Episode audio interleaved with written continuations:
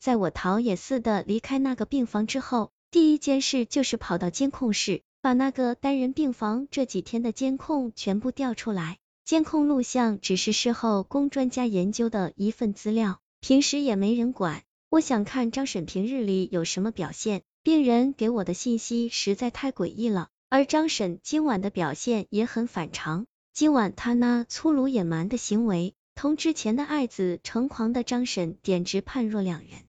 我想知道这一切背后的原因。一共好几天的录像，我只能找零碎的时间看了。这几天，张婶和他儿子相安无事，他儿子的病情也恢复的挺快。因为张婶寸步不离的守护，我几乎没有单独和病人交流的机会。病人的手指已经可以动了，但还是握不紧笔。我一直在思考他儿子的话。我妈死了，他不是，他不是什么？不是人吗？怎么说都说不通啊！我一有空就看那录像，连续看了好几天，都没发现张婶有什么诡异行径，倒是看到了一些感人至深的场面。比如病人睡觉时，张婶就坐在床边，轻抚着病人的头发，眼神柔软迷离，一坐就是几个小时。有时候我有一种错觉，感觉如果病人醒来哇哇大哭的话，张婶一定会掀开衣服来喂奶。不过，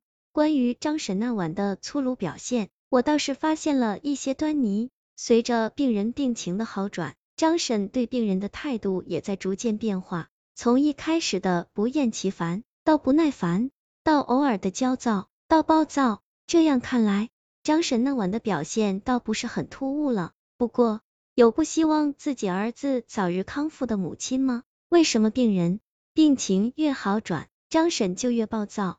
不过，在病人睡着的时候，张婶还是一如既往的温柔慈爱。得出这个结论，我不禁有些担心，张婶的态度这样变化下去。最后会到何种地步？随着时间一天天过去，病人也一天天好起来，但我却越来越担心，总有一种不好的预感。这种预感像是阴云一样笼罩在我心头，但我却不知道该做什么。很快，我的预感成真了。一天清晨，病人突然出了意外，他从床上掉下来，额头一下子撞到椅子的尖角上。他本来就有脑震荡，这次撞的这么厉害。不知道情况会有多恶劣，我一时间心乱如麻。在推他进急救室的时候，同事见我沉默，就跟我搭话。可惜呀，这个病人一开始像是个婴儿一样，好不容易慢慢学会用手抓东西了，可这一撞，又像个婴儿一样了。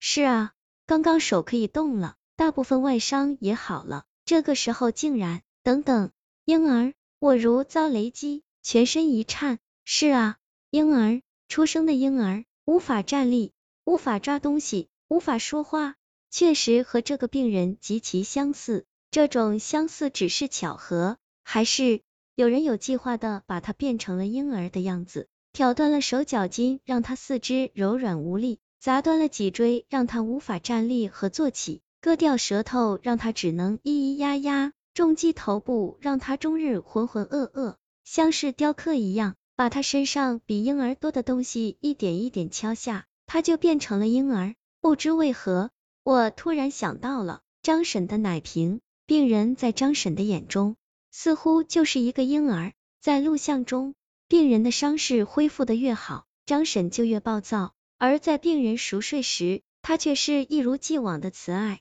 是不是因为病人越健康，就越不像婴儿，而张婶却希望他一直像个婴儿？如果这样的话，那么这次意外